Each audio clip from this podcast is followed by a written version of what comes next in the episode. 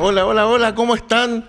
Un gusto tenerlos de nuevo en el Haciendo Amigos, un poquito más tarde porque estábamos terminando de, ver el partido entre Unión Española con, con Cobresal, pero dándole saludo a todos los que nos ven en vivo, los que nos ven en reproducción, pero quiero decirles algo ahora, de inmediato.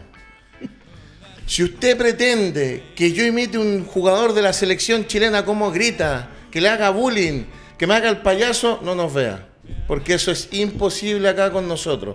Acá vamos a hablar de fútbol, de lo que corresponde, de escuelas de fútbol, de la gestión, pero vamos a hablar en serio, porque parece, y he visto unos tweets por ahí, que hoy día hay gente que quiere ser más importante que lo que realmente corresponde, que es la gente que actúa y que hace cosas dentro del fútbol.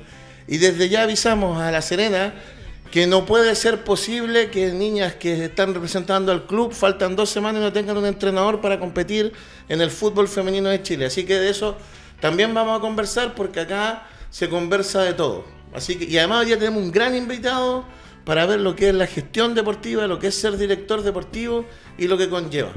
Don Francisco Fanjul, que va de productor y después de invitador al, al post partido. ¿Cómo está? Muy bien, Alejandro, Francisco, Rodrigo, un gusto estar acá como siempre. No vamos a hablar de Hernán Caputo porque hemos peleado toda la tarde acá, así que vamos a pasar a otro a otra orilla. Don Pancho Pérez, concepto táctico, ¿cómo está? Bien Alejandro, un gusto poder estar otra vez en el, en el programa y como tú bien lo dices, el que nos quiere ver acá va a ver fútbol, vamos a hablar, vamos a poder opinar y de eso se trata este programa, es que podamos tener la posibilidad de opinar, de, comentar, pero de fútbol únicamente, no de lo adyacente, no de cosas que no tienen nada que ver con el fútbol. O de la vida, pero no burlarse. Antes de presentar a nuestro panelista estable, eh, comentarles, ayer, de acuerdo a toda la gestión que hemos hecho con Haciendo Amigos y Mundo Sport, tuvimos la reunión con el subsecretario de Deporte, don Andrés Sotero, y estamos muy cerca de terminar de generar el protocolo de escuelas de fútbol para el retorno y también a través de Complejo, así que nos tiene muy contentos de que estemos trabajando y generando cosas para la gente. Y me voy a acordar de mi yerno, de Fernando, que hoy día me dijo, ¿qué pasaría si en, el canal del fútbol dieran el partido en una señal con los comentarios y en otra solo con el sonido ambiente? ¿Quién ganaría en rating hoy día? Eso quedaría para la anécdota y signo de interrogación. Don Rodrigo Castillo. Hola, ¿qué tal Alejandro? Profesor Castillo. Profesor, el profesor Castillo. Sí. Sí, el profesor Castillo. El otro el Rodrigo. Son dos, dos personajes distintos. Saludando a los dos Francisco, Pérez y Fanjul, desde los estudios de Radio Touch. ¿Algún saludo para sus alumnos? Eh, sí, para mi liceo, Bicentenario de Electrotecnia Ramón Barros Luco, para la directora, la señora Iris, la señora Elsa, jefa UTP, mi compañero profesor Darío y todos mis cursos de primero o cuarto. ¿Quiere que los nombre? No. Son nueve, gracias. bueno, hoy día tenemos de invitado a una persona que ha estado a cargo del área de fútbol eh, en dos equipos muy importantes de este país, que es Colo Colo Universidad de Chile. Y, y, vamos a conversar un poco, vamos a conversar de los dos, tal vez nos vamos a cargar un poco a la Universidad de Chile producto de de que ha sido los últimos años donde él ha estado. Pero cuando hay que presentarlo, para mí lo más importante es que es un hacedor de cosas y ha hecho cosas. De repente nuestro país se, eh, se limita con poca memoria a ver algunos aspectos que son los negativos y deja de lado todo lo positivo para realizar eh, temas que nos den aspectos muy positivos en nuestro fútbol, que hoy justamente está tan alicaído. Y él fue parte de los dos últimos procesos internacionales donde un equipo chileno llegó a una final, que fue la Sudamericana y que fue con Colo Colo y fue el título con la Universidad de Chile. Y además es buena onda, hemos estado conversando todo este rato y eso es lo más importante. Bienvenido al Haciendo Amigos, don Sabino Aguat. Un gusto tenerlo. Hola, buenas tardes. Eh, para mí es realmente un gusto. Eh, espero que se entretengan y, que les guste la conversación que vamos a tener hoy día. Sí me gustaría aclarar un punto.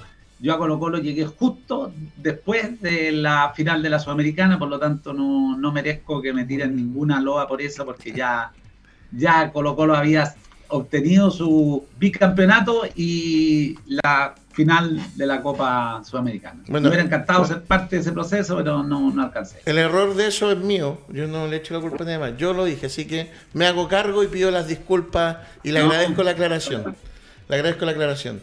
El, eh, vi una entrevista el 2019, no recuerdo la fecha, en la cual se señalaba, eh, se viene un cambio positivo porque Sabina Watt deja de pertenecer a la Universidad de Chile.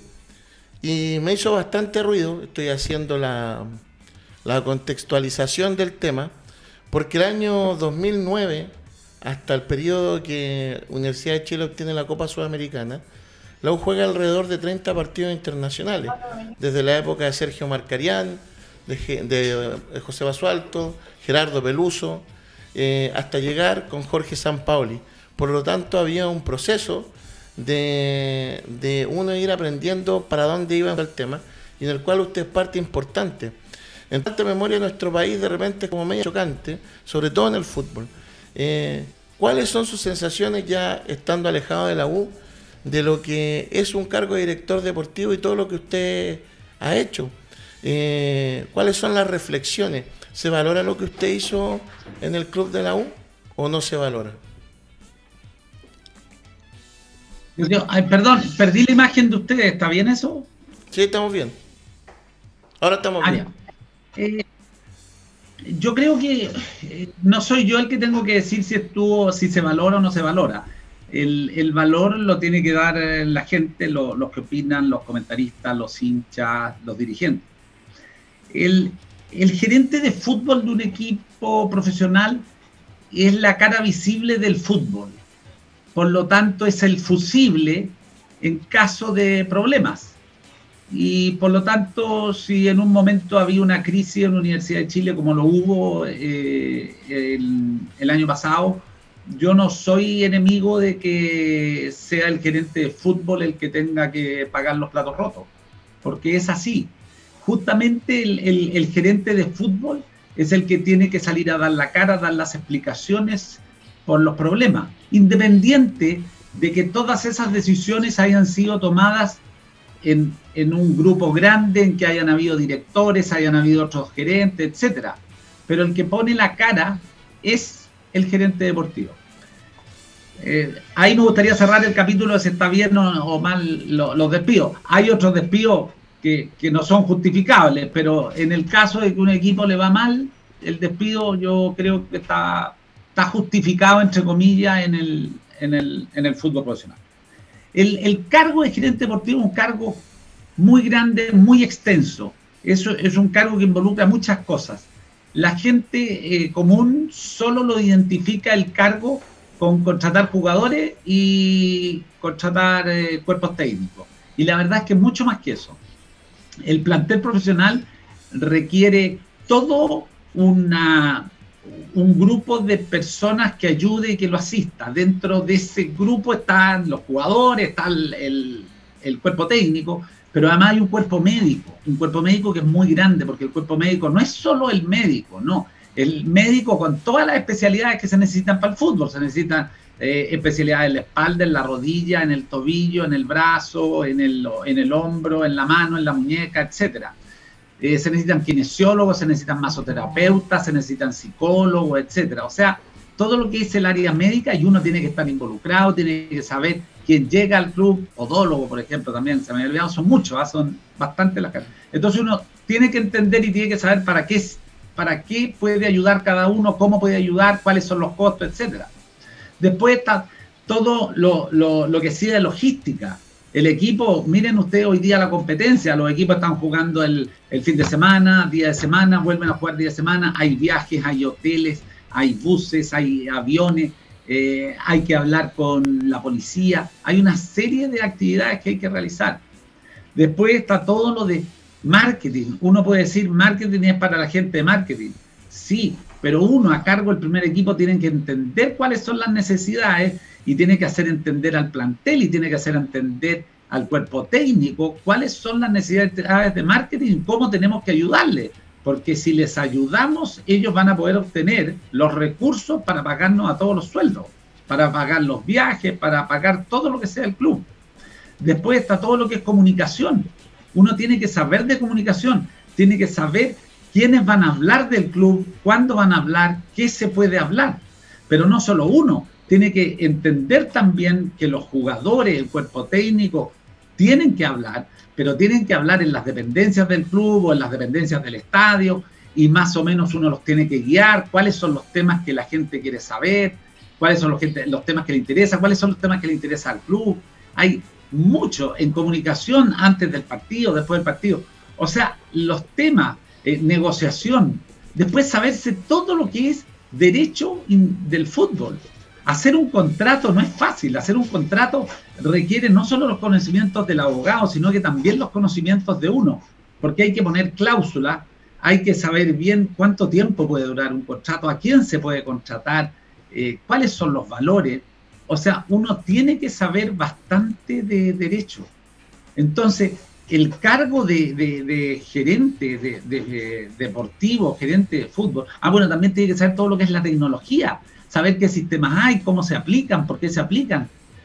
al entrevistar un cuerpo técnico, saber cómo entrevistarlo, preguntarle si usa la tecnología, cómo la usa, cómo entrena, cuánto entrena, eh, cómo es su cuerpo técnico, averiguar cuál es la función de un, de un PF en el equipo, cuál es la función del ayudante algo que parece tan sencillo no lo es tanto porque muchos cuerpos técnicos llegan con ayudantes que la verdad que más que ayudante parecen el, entrenador y se meten mucho más allá. Eh, si tiene preparador de arqueros, cuáles son las funciones del preparador de arqueros. Y tiene que poder llegar uno después a analizar y poder decidir si ese cuerpo técnico independiente de los resultados es el cuerpo técnico que ha buscado el club si trabaja como el club quiere o no trabaja como el club quiere. En los jugadores tiene que ser capaz de ver los jugadores propios de uno, como ver los de los rivales, ver también los, los chicos que uno tiene. Porque si el cuerpo técnico le dice, oye, quiero un lateral derecho, pero yo sé que en el fútbol joven hay un lateral derecho que no solo me han dicho que es bueno, sino que además lo hemos visto que es bueno, entonces yo tengo que decirle al cuerpo técnico, no, sabes que el puesto lateral derecho lo vamos a cubrir con este chico. Y así, la verdad es que el trabajo de la gerencia técnica es enorme y como digo yo, no alcanza el tiempo. Porque eh, si tienes algo, si llegas a tener un minuto libre, ese minuto libre es justamente para ir a ver un partido de los chicos, un video, para, para tener una reunión con un representante, con un dirigente de otro equipo, etcétera. Por lo tanto, el trabajo que la gente piensa lo que ven desde afuera yo diría que es lo que ocupa el menor tiempo. El mayor tiempo está en todo el resto. No sé si habría respondido. Bastante completo. Antes de darle la palabra acá a Francisco, Juan Julio y el resto de mis compañeros, yo le, tengo otra consulta antes de, pasar a la otra ronda. ¿Se entiende en nuestro país que los objetivos de los equipos están por sobre el resultado inmediato o es muy difícil poder lidiar con un resultado de un campeonato, de un momento específico del encuentro, con el objetivo de una institución.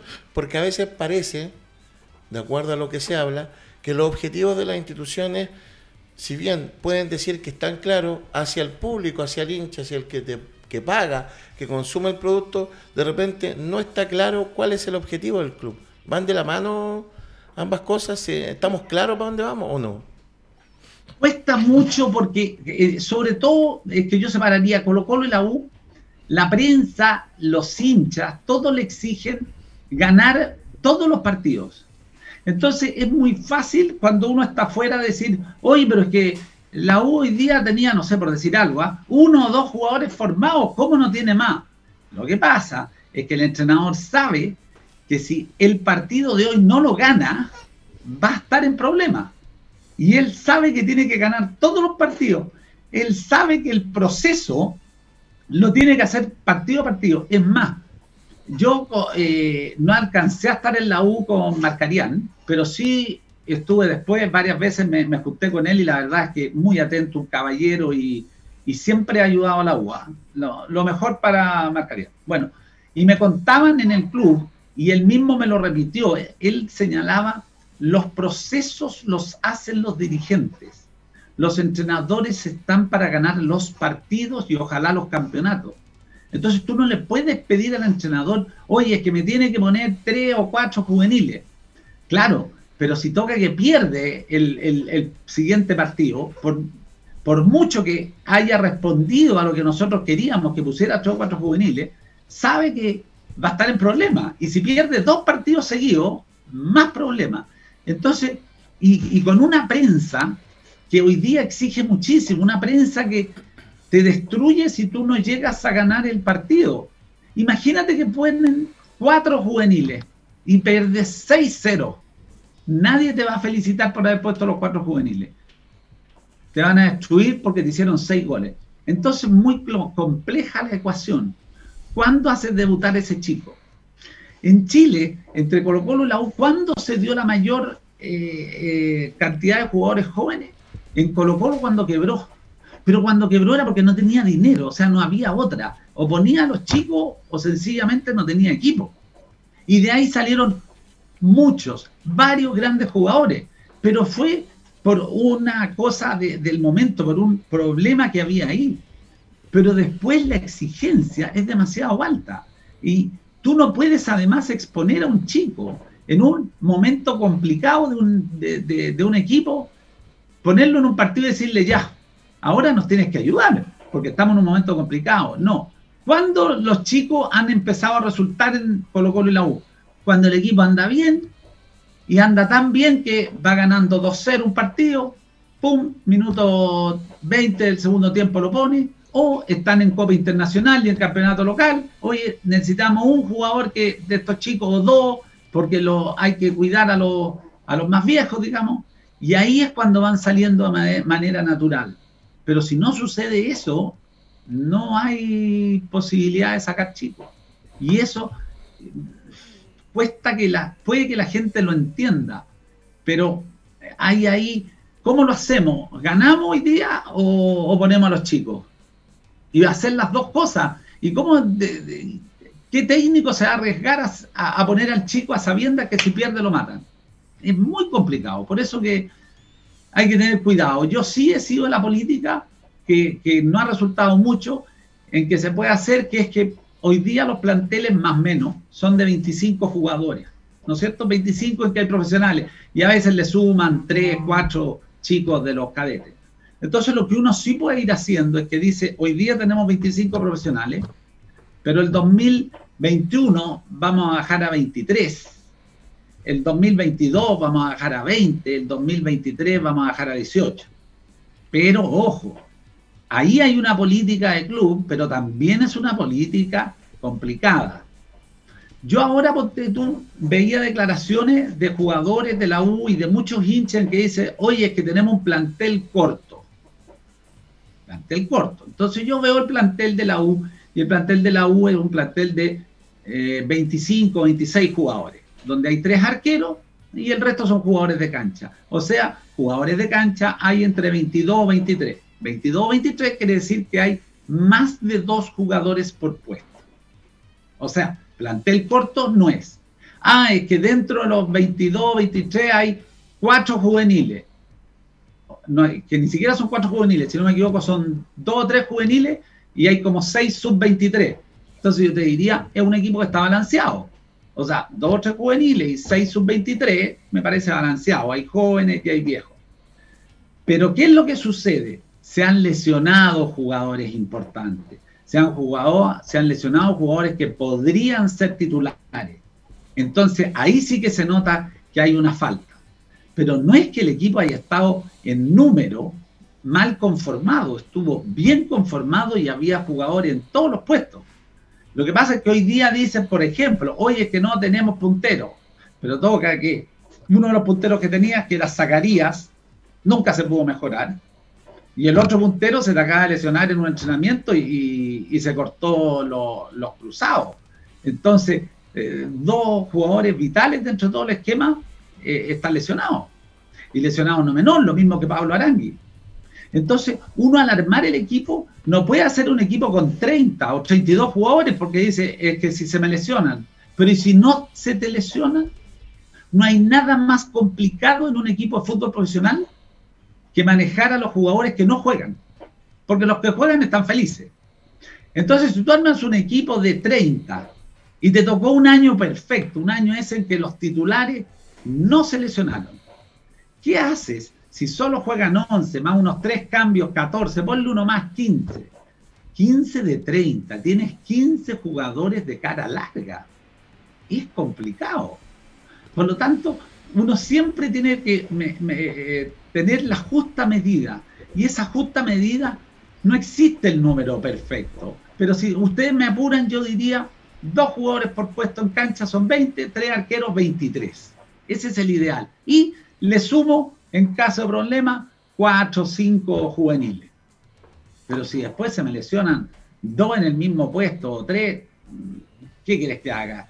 Que, que, tenga, en vez de 23, que tenga 28, que tenga 30 jugadores, no tiene sentido. Por eso que las críticas que se han hecho hoy día de que no hay plantel, yo discrepo totalmente. Bueno, es parte del análisis y por eso le agradecemos la invitación, porque muchas veces, eh, y de esto sirve esta conversaciones, porque va aprendiendo y va aprendiendo la gente de cuáles son las labores específicas. Don Pancho Fanjul, lo dejo a usted, que hizo de productor hoy día, lo dejo acá con, con don Sabino Aguad. Hola, Sabino de nuevo. Hola, Francisco, ¿cómo estás tú? Muy bien, gracias. ¿Tú? Bien, también tanto tiempo. Harto tiempo. Tocaste varios temas que me gustaría repasar, pero eh, hablando del objetivo del club o la política deportiva del club, eh, dos, dos, dos, aspectos que me gustaría tocar. Uno es eh, qué tan real es en los clubes que se mantenga esa política deportiva o es tan cambiante como se percibe desde afuera. O sea, uno puede decir en la para que sigamos hablando de la U, el, objetivo era eh, no pasar, una, pasar un año sin, sin problemas, no, no, estar peleando el descenso.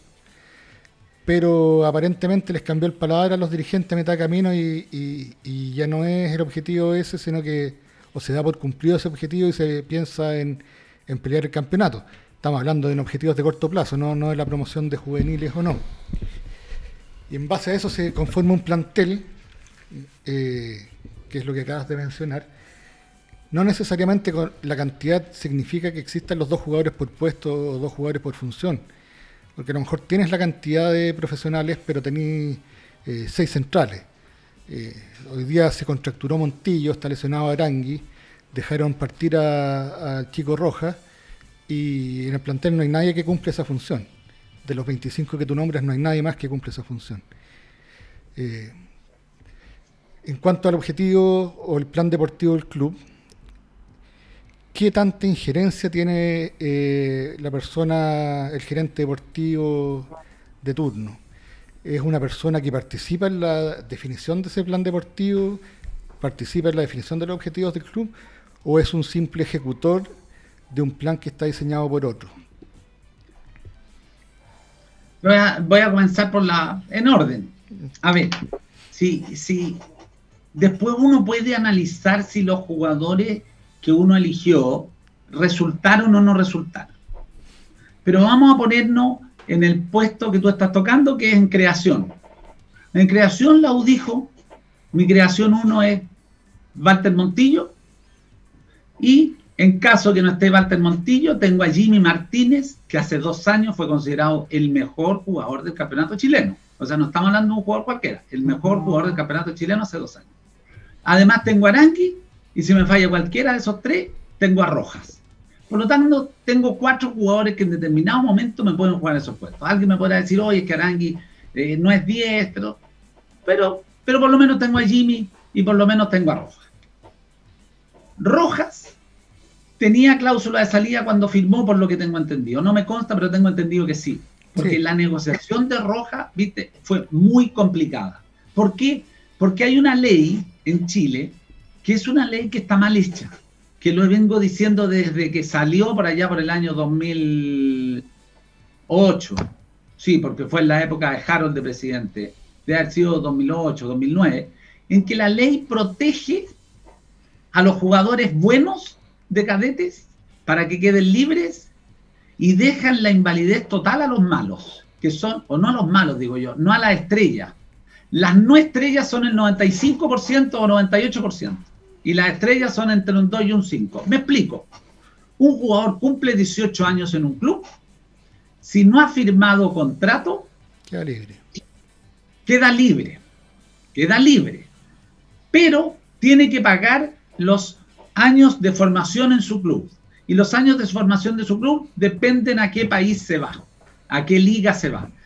La liga chilena es categoría hoy día de 30 mil dólares por año. Por lo tanto, una liga chilena, un jugador que estuvo 6 años, 6 por 3, 18, 180 mil dólares es lo que tiene que pagar. 180 mil dólares para un jugador como Rojas es ridículo. Pero 180 mil dólares para el otro 95% de los jugadores es una fortuna. Entonces la ley te deja amarrado a los clubes, a, todo, a, todos los jugadores que no son estrellas y te deja libre a todas las estrellas. Claramente la ley está mala, porque puede haber abuso en los clubes, porque tú puedes tener 20 jugadores que, y qué es lo que ocurre normalmente, dentro de una categoría de 25 jugadores, si tú logras que uno o dos lleguen al primer equipo tuyo y dos o tres más sean futbolistas profesionales, es un gran logro, porque son 5 de 25. Y hay otros 20 que tratan de, ser jugadores en la B, en la segunda, etcétera, pero la ley les dice, momentito, usted no me firmó por el club, por lo tanto, si se quiere ir a jugar a cualquiera de esos clubes, me tiene que pagar 30 mil dólares por año. Y como casi todos vienen desde la categoría 8, 9, 10, 11, 12, tienen que pagar 180 mil dólares, 200 mil dólares, imposible. Pero en cambio aparece un jugador como Rojas, y Rojas eh, no firmó nunca antes contrato, porque el jugador bueno es incentivado por sus representantes para que no firme contrato, y porque además si firma contrato antes de los 18 años, la ley chilena te dice que máximo puede firmar por tres años. Cuando ya tienen 18 pueden firmar por cuatro y si no me equivoco por cinco. Entonces también ahí te perjudica la ley, porque si tú quieres eh, eh, sujetarlo, quieres tenerlo, ya, le firmas contrato a los 17. Como es máximo por tres años, a los 20 queda libre. Y ahí sí que queda libre, libre, ahí ya no hay que pagar derecho a formación, no hay nada, queda libre. Entonces, los clubes dicen, no, mejor eh, firmemos a los 18, porque a los 18 lo firman por 4, por 5, pero cumplió 18 el jugador, y el caso de Rojas, porque el caso de Rojas lo, conocí porque yo estaba en el club en su momento. Y el representante dice, no, sabes que si no me pagas como un futbolista profesional, no lo dejo. ¿Y cómo te voy a pagar como un futbolista profesional si ha jugado minutitos de partido? Yo creo que va a ser bueno. Bueno, y ahí vienen los dime y direte, el jugador se había ido, después llegó un acuerdo y tengo entendido que en ese acuerdo había una cláusula de salida. Por lo tanto, Roja utilizó esa cláusula de salida y se fue. Uno menos. Arangui se lesionó, Jimmy Martínez estuvo lesionado, ahora se ha recuperado y ya pasa a ser decisión técnica si el, entrenador lo quiere o no lo quiere. Entonces alguien me podría decir, oye, es que tú sabías que Rojas tenía una cláusula de salida. Sí, pero Rojas tenía una cláusula de salida de millones de dólares. Me parecería raro que algún club viniera a buscarlo por millones de dólares. Es que debiste haber tenido otro. Ah, otro. Entonces yo hubiera puesto a otro y me hubieran dicho cómo, teniendo a Roja, que es el gran cadete que ha sacado la U los últimos años, y le pusiste a, a Walter Montillo, le pusiste a Jimmy, a Arangui y le, trajiste a, a, Pérez. O sea, es el quinto. ¿Ven? Sí, eh, no es fácil las decisiones. Las decisiones son sumo complejas. Y, y como te digo, podemos seguir viendo eh, en cada puesto y, vamos a llegar a la misma conclusión. ¿Qué hacemos? Mira, volante central. Volante central, la U tomó la decisión de que deja a los más chicos. Y al principio todo el mundo felicitaba por haber dejado a Moya. Pero hoy día ya no, no felicitan tanto porque ya no les gustó. Entonces, claro, mientras jugó bien y mientras fue el agrado del público, todos felices con Moya. Pero ahora te dicen, no, es que debieron haber traído otro. ¿Y esa conformación, Sabino, es, es cuánto es del entrenador y cuánto es del club? Mira, normalmente, porque difiere mucho entre club y club, las decisiones son bien consensuadas. O por lo menos se trata de consensuar. Em, yo te diría que cada día hay más consenso, pero sí hay muchos entrenadores de la horneada antigua, como digo yo, y ellos piensan que la única forma que les puede ir bien es si ellos eligen absolutamente a todos los jugadores a su gusto. Y yo pienso que el entrenador debe decidir el puesto en que se necesita cada jugador, debe decidir las características, pero no puede obligar al club, después de haber dicho el puesto en que necesita un jugador, las características que necesita, no puede obligar al club a con un nombre y un apellido, porque cuando hace eso suceden varias cosas. Sucede lo primero, que el mercado es muy chico, lo saben. Entonces si el jugador vale 100, pasa a valer 300. Eso es lo primero. Segundo, es un jugador exclusivo del gusto de ese entrenador. Y está probado, por lo menos en fútbol chileno, que los entrenadores duran en promedio menos de un año. Y yo al traer ese jugador le tengo que hacer un contrato mínimo de dos y, normalmente tres y cuatro años. Entonces, le di en el gusto específico de lo que él quería. Él a los 10 meses se fue y me dejó con un jugador de gusto de él por tres años. Y hay veces que es el entrenador el que se va, como el ejemplo Jorge Sampaoli. Armó todo ese equipo a gusto de él y él después se fue. Se fue. Entonces te deja un equipo armado a gusto de él, no en las... Yo no tengo problema en que lo deje armado a gusto de él en las posiciones, pero no así en los nombres. Porque al ser en nombres son de gusto exclusivo de él. Y, eso es malo, porque tú tienes que pensar en un equipo eh, para futuro. Y en eso yo vengo repitiéndolo mucho. La U del 2011 se armó en un porcentaje importante previo al 2011. Y ahí Gerardo Peluso cumplió una parte fundamental, porque Gerardo decía, mire, yo quiero que me traigan, por decir algo, un lateral derecho. Y decía, ojalá que sea este, y si no puede, pero yo quiero un lateral derecho. Y le traíamos el lateral derecho. Pero después nosotros traíamos, además del lateral derecho, traíamos un puntero derecho. Íbamos donde él y decía, oye, si el directorio y la gerencia deportiva quieren traerlo, tráiganlo. Si ustedes son los que tienen el dinero de ustedes, el dinero no es mío. Y por supuesto que yo voy a estar feliz, lo voy a aceptar. Entonces él fue aceptando jugadores que se fueron sumando a su plantel. Porque él decía, yo, a mí me están trayendo los jugadores que yo quiero. ¿Por qué me voy a oponer a que el club invierta en los jugadores que estimen? Y así fue como llevamos a, Pancho Castro, a Eduardo Vargas, eh, después a Eugenio Mena, porque llegaron sin que él los pidiera, pero él aceptándolo. Y así es como debiera ser, eso es lo mínimo que uno le tiene que pedir a un, entrenador, sin que le cause problemas, por supuesto. no lo voy a estar trayendo un lateral izquierdo si ya tiene dos laterales izquierdos y este es un tercero, no. Pero sí tiene que haber ese consenso. Y ese consenso fue muy bueno en la época de Gerardo. Y, gracias a eso fue justamente que se empezó a armar ese equipo que ya se venía armando de antes. ¿ah? porque Edson Puch, por ejemplo, viene de la, de la época de cuando terminó Marcarían, viene antes de, de Basualdo, ¿no es cierto? Así es.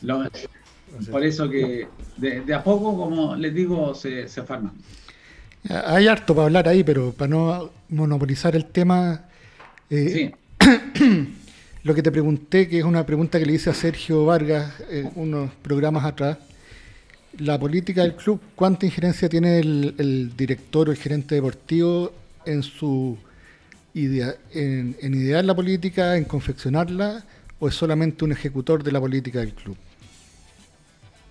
La, la teoría dice que debiera ser un ejecutor porque son los directorios los que toman las decisiones. Porque todo el público dice qué es lo que hace Vargas, qué es lo que hace Goldberg, que se vaya fútbol, eh, los gerentes deportivos en, general tienen una participación fuerte, porque tú no puedes pretender que tengas directores expertos en fútbol.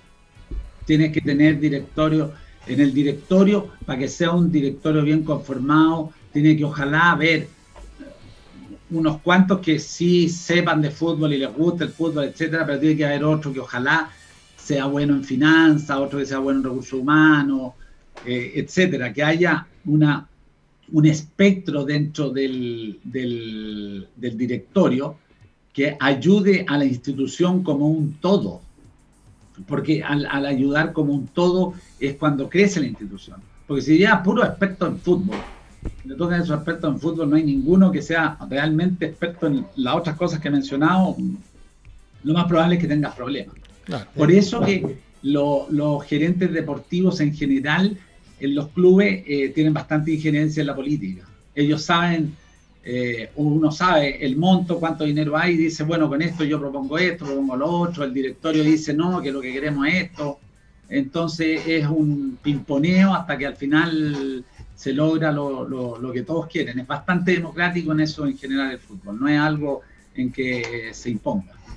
Vamos acá, antes de dar la palabra a Pancho Pérez, por Rodrigo Castillo, nos ha escrito harta gente en el WhatsApp, a los dos, a los dos Facebook del, programa.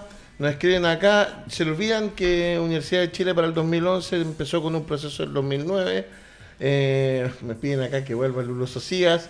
Eh, varios saludos más que son de Casa del Enfermo, que va a aparecer por acá atrás en unos minutos más. Eh, Casa del Enfermo que está con nosotros. gracias a los que nos escriben. Eh, y, un tema, recién dijo algo que eso va para otro programa, porque el decir que las políticas las pone el club y el entrenador está solo para entrenar lo que le llevan de recurso humano, eh, eso es un tema bien sensible para algunos entrenadores chilenos que aún no entienden que son parte de una estructura. Eh, don Pancho Pérez, lo dejo con Sabino Watt. Bueno, consultarle a Sabino, nosotros estamos vinculados en gran medida a las escuelas de fútbol y quería saber cuál era su, su opinión en, el sentido de cuál es el verdadero rol que deberían cumplir las escuelas de fútbol en este momento. Hablamos de las escuelas de fútbol franquiciadas y las que son eh, propias o las que son naturales en este caso. ¿Cuál, ¿Cuál es su percepción en relación a las escuelas de fútbol? Buena pregunta. las escuelas de fútbol cumplen varias funciones. La, la primera es que es la forma más masiva que tiene el club de llegar a, jugadores. ¿No es cierto? En las escuelas de fútbol ocurre algo bien especial. Se inscriben jugadores, o chicos, perdón, con talento y se inscriben chicos sin talento. Chicos que se inscriben porque les gusta el club, chicos que se inscriben porque el papá quieren que hagan actividad deportiva. Por lo tanto, lo primero que debe cumplir la, la escuela es es formar, es hacer que los chicos hagan actividad deportiva. ¿No es cierto? Esa, esa para mí es la primera función.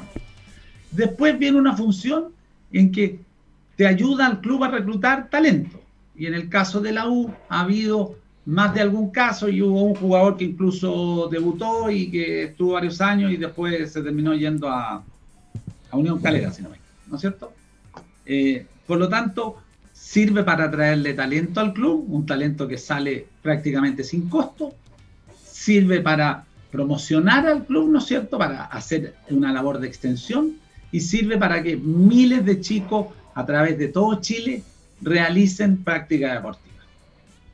A lo anterior se suma que estos chicos, eh, todos tienen, o no todos, la gran mayoría, digamos, tienen que pagar por estar en estas escuelas, por lo tanto también significa un beneficio económico para el club. Y ese beneficio económico no es solo en lo que se paga, sino que también hay un beneficio económico en que son miles de chicos que están consumiendo productos del club, consumiendo productos de merchandising como la camiseta, el vaso, la taza, la toalla, la almohada, la sábana, etc. Entonces, para los clubes, las escuelas son realmente fundamentales.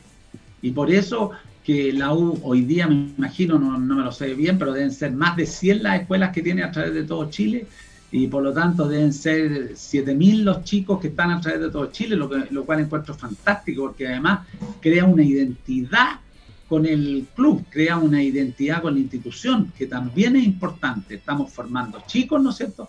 Chicos que se están colocando la camiseta del club y, y que tarde o temprano además van a servirle a la sociedad.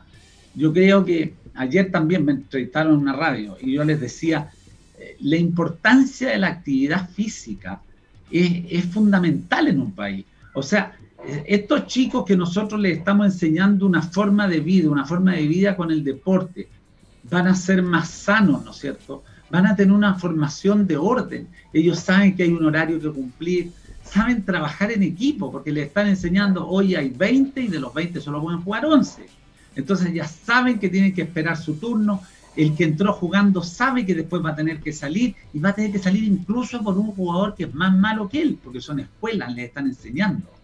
Entonces hay muchas cosas que dejan a la sociedad y yo creo que es una de las grandes cosas que deja el fútbol profesional, porque así como la U tiene más de 100 escuelas, me imagino que Colo Colo tiene más de 100, alguna vez vi las de Unión Española y Unión tenía más de 50 y Palestino debe tener otras tantas, Católica me imagino que también, entonces son decenas de miles de niños a través de todo Chile que están haciendo actividad deportiva, que se están formando como personas y que están ayudándole al país a ser mucho más sano y mucho mejores personas.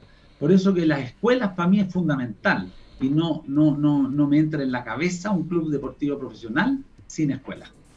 Muchas gracias, Sabino. Rodrigo Castillo sigue escribiendo gente acá, pero Rodrigo, te damos la palabra para que le preguntes a Sabino. Sabino, buenas tardes, ¿cómo está? Hola, Rodrigo. Eh, generalmente el hincha del fútbol reconoce al director deportivo como la persona, como usted recién nos explicó en forma más detallada, reconoce al director deportivo como el encargado de traer a los jugadores, ¿ya? Erróneamente, obviamente la labor es mucho más que eso. Dentro de su labor en Universidad de Chile, ¿cuál sería, según su criterio y su experiencia, el, logro más importante suyo en, el club, en el tiempo que estuvo? Yo creo que son varios. Cada uno puede decir cuál es el más importante y cuál no. Eh, los voy a nombrar, pero según lo que se me vengan a la cabeza, no necesariamente eh, siendo el más importante. Obtención de la Copa Sudamericana, eh, traída, traída de Eduardo Vargas, el orden institucional y deportivo que hubo hasta el año 2012, ¿no es cierto? Em, formación de un plantel que llegó a dejar utilidades bastante importantes en dólares para Universidad de Chile, ¿no es cierto? Y haber posicionado al club por años en el concierto mundial, más que sudamericano, en el concierto mundial como una gran institución. Yo creo que eso es, sin lugar a dudas, lo, más importante y, que hoy, por diferentes motivos, eh, se ha perdido, pero yo creo que eso es lo más importante. Gracias, Sabino. Ahí, usted ha ido tres veces a la U, estuvimos whatsappeando tres veces, lo fueron a buscar, tres veces dejó de estar en, en, ella siempre hubieron éxitos deportivos. diga, lo, que le dije, lo que le escribí, no, no tengo miedo, a mí no tengo miedo. No, si sé lo que me dijo, fueron a buscar, me despidieron, parecía que me van a buscar, me despidieron. Si no hay que tener miedo, uno no tiene que tener miedo. No, si yo no tengo miedo, es que yo, tengo miedo de mí, no de lo que a mí me asusto, yo tengo miedo de mí. Mire, lo que pasa es que hay tantas cosas para lidiar y para estar conversando, y, pero yo quiero centrarlo acá. Hay hay profesionalismo de parte de los entrenadores de entender que ellos no están por sobre las políticas de los clubes. ¿Se entiende eso? ¿O aún no se entiende? Y la otra, para también colocarla dentro de eso, los futbolistas, los jóvenes, ¿cómo podemos controlar esta presión de ser titular rápidamente, de ganar aspectos monetarios de manera inmediata? Conversamos en nuestro programa por Zoom el lunes lo del arquero Collao que ser un proyecto de la U, hoy día no está ni siquiera dentro de los tres arqueros del equipo de tercera división de Extremadura en España. ¿Cómo uno puede cuajar eso? El entrenador tiene claro ese tema, que no es el importante, que el importante es, él es una pieza más dentro de un objetivo del club y lo otro que le señalé. A ver, son varias las preguntas. Mm, Collao voy a ir que es la más sencilla. Collao un gran arquero, pero el, Jugadores y representantes. Eh, a mí no me gusta generalizar mucho porque yo creo que al generalizar es malo. Y en, el, en, el, mundo chileno eh, se ha dejado con una imagen pésima a, los representantes. O sea, eh, por todos lados sale que los representantes prácticamente son lo malo del fútbol. Y yo creo que no yo creo que es como en toda la vida, así como hay curas que lástima han salido pedófilos, ¿no es cierto? Y hay otros curas que han sido ladrones. pero si tú ves, la gran mayoría, la inmensa mayoría de los curas son gente buena, gente sana. Aquí en los representantes pasa algo parecido. Hay muchísimos representantes buenos y representantes que te ayudan al club. Y no solo al club, al fútbol chileno. Hay una crítica enorme a los representantes que son dueños de clubes.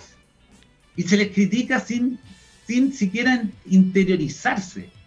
Y toca que hay montones de representantes que han tenido clubes y que han salvado que ese club sigue existiendo. Nadie se lo reconoce. Hoy día se habla mucho del caso de Calera. Calera, mientras no los dueños no fueron representantes, Calera uno nunca sabía si estaba en la primera o en la primera vez. Y no solo eso, hubo un momento en que estaba en la segunda. Se salvó de milagro de caer a la segunda edición, ¿no es cierto? Toca que ahora hay un representante que lo tiene en el primer lugar. y en vez de felicitarlo, en vez de decir, oye, qué tremendo trabajo, no, trae jugadores que los tiene por seis meses, los muestra y después los vende y deja ilusionado a la ciudad de Calera. Pero, ¿qué prefiere la ciudad de Calera? Tener esos dirigentes que tenían a Calera, que nunca se sabía si siquiera iban a poder estar en la primera vez o esto en que están punteros, en que pueden terminar siendo campeones, en que ya nunca más han pasado por el sufrimiento del descenso. Ahora, lo único que están diciendo desde hace años es, ¿llegamos a la Libertadores o llegamos a la Sudamericana? ¿Nos va a ir bien? No solo eso, jugaron una Copa Libertadores, fue o Sudamericana, Sudamericana, en que le, fueron a jugar de igual a los brasileros. O sea, ¿cuándo se esperaba Calera con todo el cariño que le tengo? Porque mi papá es quillotano, es vecino con todo el cariño, ¿cuándo se esperaron que iban a pelear de igual a igual con un equipo grande de Brasil? No, pero se le está criticando, porque trae jugadores y después se los lleva. No, la verdad es que yo no lo entiendo. Yo estaría feliz si llegara a Universidad de Chile alguien así y comparándonos con Calera, con todo el respeto, insisto, y, nos trajera jugadores de nivel mundial y nos hace pelear las Copas Libertadores, nos después se los lleva. Pero, perdón, entre lo que tenemos hoy día, que, seguimos pensando en el promedio, o estar peleando en la Copa Libertadores, cuarto de final, semifinal, por favor, no hay donde perderse. Entonces, por eso, en el caso de Collao, un poco él, un poco su representante, se apuraron. Se apuraron y tomaron una decisión de búsqueda fuera de Chile de, de mejor, de un futuro mejor. Y eso, al final, en vez de ser mejor para el jugador, fue para peor. Se puede hacer un puente, perdone que lo interrumpa, se puede hacer un puente entre el apoderado de escuela de fútbol que apura en llevarse a los niños a probarlo a cadete versus y después le, lo frustran y no puede conseguir estar en ningún lado. Eso, aclararlo de acuerdo a lo que hizo Pancho Pérez también. Sí, pero mira, yo nunca me voy a olvidar de dos casos, pero hay uno solo, o hay uno que me dejó marcado. Yo estaba en Colo Colo y me llama una amiga mía que se había ido a vivir a Linares. Y me dice, mi hijo tiene 13 años o 14, es el mejor jugador de esa edad en Linares y eh, es ídolo y lo único que quiere es ser futbolista profesional. Ya le dije yo. ¿Y cómo lo podemos hacer? Mira, le dije yo, mándamelo una semana, que entrene con los jugadores de Colo Colo y que vea él, eh, con los jugadores de la edad de él, los cadetes, y vea él si puede llegar a ser lo que piensa o no. Listo, y lo trajo. Al tercer día el chico le dijo a la mamá, mamá me quiero ir, no tengo nada que hacer. A mi nivel de, Linares, jugando en mi colegio con mis compañeros, soy el rey. Pero acá con estos niños que entrenan todos los días de la semana, de lunes a viernes, y el sábado juegan un partido y están concentrados única y exclusivamente en el fútbol, no tengo nada que hacer. Entonces ahí le ayudamos a un niño y le ayudamos a una familia porque era un niño que pensaba que iba a ser futbolista profesional, pensaba que iba a llegar al, no sé, a Europa, y, se dio cuenta que era en el, en el ambiente donde estaba, sin criticar a los linarenses, sino que sencillamente era el nivel de su colegio, de su grupo de amigos. Entonces yo en eso no lo comparo, no, no lo encuentro tan mal. Pero por eso mismo digo, hay que tener mucho cuidado con los niños en las decisiones que se toman. Ahora Rojas, por ejemplo, se fue a Italia en un salto muy grande, en un salto que nadie va a saber si le va a ir bien o le va a ir mal, es chico, hay que esperarlo. Ojo que tiene un físico de, 23, 24 años, ¿ah? eh, en eso un superdotado, digamos, físicamente, pero, pero hay que esperarlo. Yo, yo lo, Pareció lo que si hubiera pasó sido a mi Isla. decisión, Si hubiera sido mi decisión, claro, Isla, otro, que le fue bien. Si hubiera sido mi decisión, yo hubiera tratado de que jugara en Chile. Pero, ojo, otra cosa que a la gente le cuesta entender, cuando se fue Eduardo Vargas. Eduardo Vargas, el día que firmó el contrato, el día que firmó el contrato, él sabía que recibía en la mano el equivalente a 10 años de sueldo en Universidad de Chile. 10 años de sueldo. Y sabía que considerando toda la extensión del contrato y todo lo que había firmado, si él era ordenado, había salvado económicamente a su familia hasta el día en que él se muriera. Y entonces aquí en Chile aparecen y dicen, ¿cómo la uno retuvo a Eduardo Vargas? ¿Cómo lo dejaron ir? ¿Cómo no le ofrecieron quedarse? Era imposible. Yo me sentí ah, perdón, hay otra cosa también. De repente la gente cuando conversa dicen, oye, privilegia lo económico sobre lo deportivo. Si tú no estás en el bolsillo de cada persona de lo que quiere terminar de hacer. Pero lo importante es entender de que los clubes no lo vamos a centralizar solamente en la U. Muchas veces quieren retenerlo, pero es la carga que tiene el futbolista atrás hace que sea absolutamente imposible que vaya de la mano algo deportivo de un club con lo económico familiar que representa el futbolista. Exacto, porque en Chile un porcentaje muy elevado de los futbolistas profesionales vienen de una estructura social complicada. Eh, en todas partes ha salido, y por lo tanto no tengo ningún problema en decirlo, que Arturo Vidal venía de una familia muy complicada económicamente y en que él prefería quedarse a dormir en las caballerizas donde iba a limpiar los caballos que ir a su casa. Entonces, cuando llega una, una oferta por un jugador, además el jugador no sabe si al día siguiente se puede lesionar, se puede fracturar, se puede cortar un ligamento y perdió su carrera, mató su carrera. Sí, el momento es uno solo. Entonces uno no puede ser decir, oye, no, es que no lo, no lo voy a sacar, no lo voy a vender, no lo voy a llevar. Pero ¿cómo? ¿Cómo iba a retener a Eduardo Vargas si solucionaba el resto de su vida? Si con la firma recibía 10 años de lo que tú le pagabas. Eso del Eso momento, lo del momento uno solo, aplica también a los entrenadores. Le tengo que poner el caso de Hernán Caputo. Si Hernán Caputo va a un proyecto de fútbol menor en la U y le ofrecen estar en el primer equipo y a lo mejor nunca más va a poder tener la posibilidad de dirigir el primer equipo, ¿es el momento, ¿aplica también para los entrenadores eso? ¿O él tiene que aplicarse directamente al objetivo para el que fue llevado? Mira, primero yo me considero amigo de Hernán eh, como persona extraordinaria, excelente.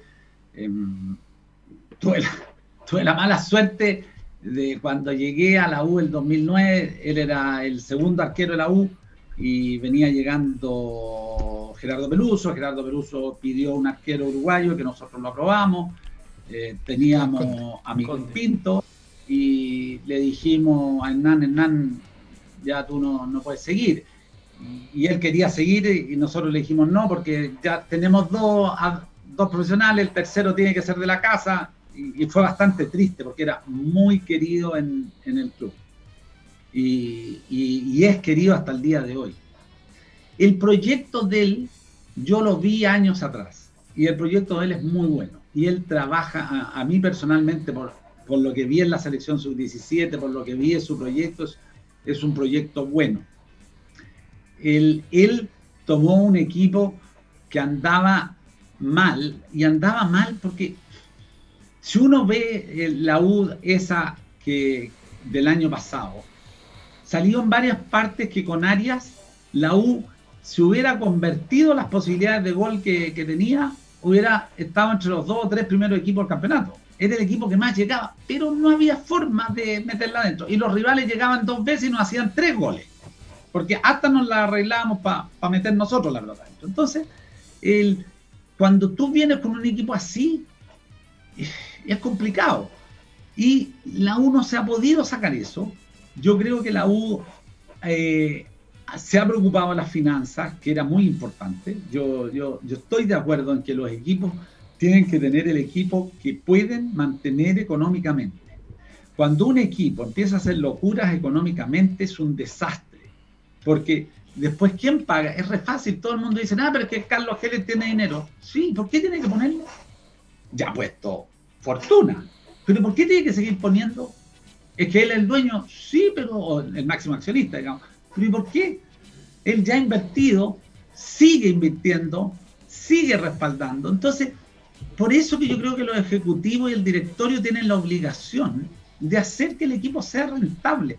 No puede ser que uno mantenga para siempre un club en déficit. Y los clubes, si ustedes se fijan en la realidad de Colo Colo, la realidad de la U, es, es similar. Es una realidad económica deficitaria y futbolística deficitaria. Y ahí ya podemos empezar a ver cuáles han sido las razones, etcétera, pero eh, no es fácil. El tema, el tema de las sociedades anónimas da para varios capítulos, Sabino. y, eso, por eso que yo no me metería, porque da para mucho. Nos queda poquito tiempo y yo te quería preguntar de ti, o sea, ¿qué, pasa con Sabino Aguad? ¿Vuelve al fútbol? ¿Hay expectativas? ¿Tienes algún plan a futuro o estás dedicado a otra cosa? Mira, el, año pasado después de la U me fui a, a La Paz, en Bolivia, estuve poco más de siete meses. Eh, una ciudad que uno cuando va en el fútbol a jugar la, la, odia porque son 4.000 metros de altura, llega y tan complicado que es jugar en la altura.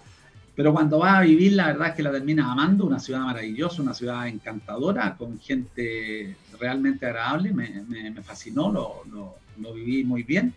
Llegó la pandemia y nada que hacer, nos devolvimos, nos devolvimos en, en marzo y ahí estuve bastante tiempo en la casa como todo y ahora estoy trabajando fuera del fútbol, lo que no quita que tengo reuniones dos veces a la semana por lo menos para ver el fútbol, en qué estamos, cómo vamos, cómo están jugando los equipos, intercambio ideas, eh, vemos qué jugadores son los más importantes, etcétera, pero estoy concentrado muchísimo en mi, trabajo actual y, me debo a mi trabajo, por lo tanto no hoy día no, no, no veo nada, no veo un futuro en el fútbol por el momento. Sabino, yo le quiero dar las gracias por haber estado, lo vamos a volver a molestar, porque además eh, la experiencia suya queremos algún día poder eh, tenerla con directores de la Haciendo Amigos de escuelas de fútbol, porque es muy importante la gestión y que vaya aprendiendo todo el mundo que el fútbol es un producto, porque de repente no se entiende aún que que es un producto importante y que engloba muchas cosas. Así que yo le quiero dar las gracias por darse el tiempo de estar con nosotros, porque hemos aprendido bastante y hemos escuchado un punto de vista muy, muy interesante y con mucha experiencia. Así que un abrazo gigante. Que les vaya muy bien. ¿ah? Gracias a ustedes por la invitación. No, gracias a ustedes. Chao. Chao. Como estamos por terminar, les vamos a dejar ahí unos segundos para que las conclusiones ya nos dedicamos más a escuchar que, preguntar tanto, solamente volver a repetir vamos a conversar por interno y vamos a, pedirle a la gente de Deportes La Serena Fútbol Femenino que nos cuente lo que está pasando con ellos. Faltan dos o tres semanas para que empiece el campeonato. No tienen entrenador, están entrenando en una cancha de futbolito. Entonces, primera división del fútbol femenino. Hay muchos contrastes versus la selección chilena. Rodrigo Castillo, tus palabras ahí brevemente y ya que vamos terminando. Bueno, lo que dijo Sabino eh, explicó, muy, explicó muy bien todo lo que tiene que hacer un director eh, deportivo. Por eso yo le hice la pregunta en relación a que la gente piensa que esto es solamente contratación de jugadores. Y obviamente se les llena, se les carga la mano por eso. Pero nos dejó muy claro de que lo que hay que trabajar en forma profesional y más allá de lo que es la administración de, un equipo común y corriente. Estar en la U Colo Colo es importante. Pancho Fanjul.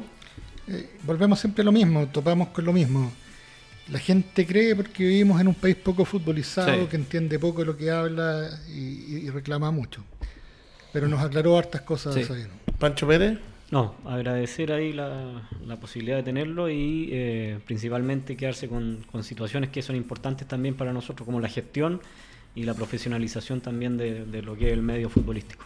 Bueno, la idea nuestra es que todos vayamos aprendiendo escuchar, profundizar temas, porque es súper importante. Es re fácil de repente conseguir cámara insultando a los futbolistas, diciendo lo que está mal y no viendo el por qué ocurren las cosas. Nosotros creemos que a partir de, conversaciones como esta, porque no son entrevistas, son conversaciones, uno aclarando mitologías del fútbol que de repente cuando se ven los, los partidos del fútbol profesional no están claras. Les queremos dar un abrazo gigante, vamos a profundizar mucho el día viernes sobre lo que hablamos de fútbol femenino, sobre escuelas de fútbol que vamos a tener otros invitados y todo lo que esté pasando en el acontecer. Les damos un abrazo gigante por vernos. Radio Touch TV, el Haciendo Amigos. De- vean también el doble amarilla que está también en, en la semana acá. Gigante el abrazo para todos, Maxi, que no te saludamos. Un abrazo gigante para ti. Nos vemos, que estén súper. Gracias por vernos. Chao. Chao, chao. Chao, chao.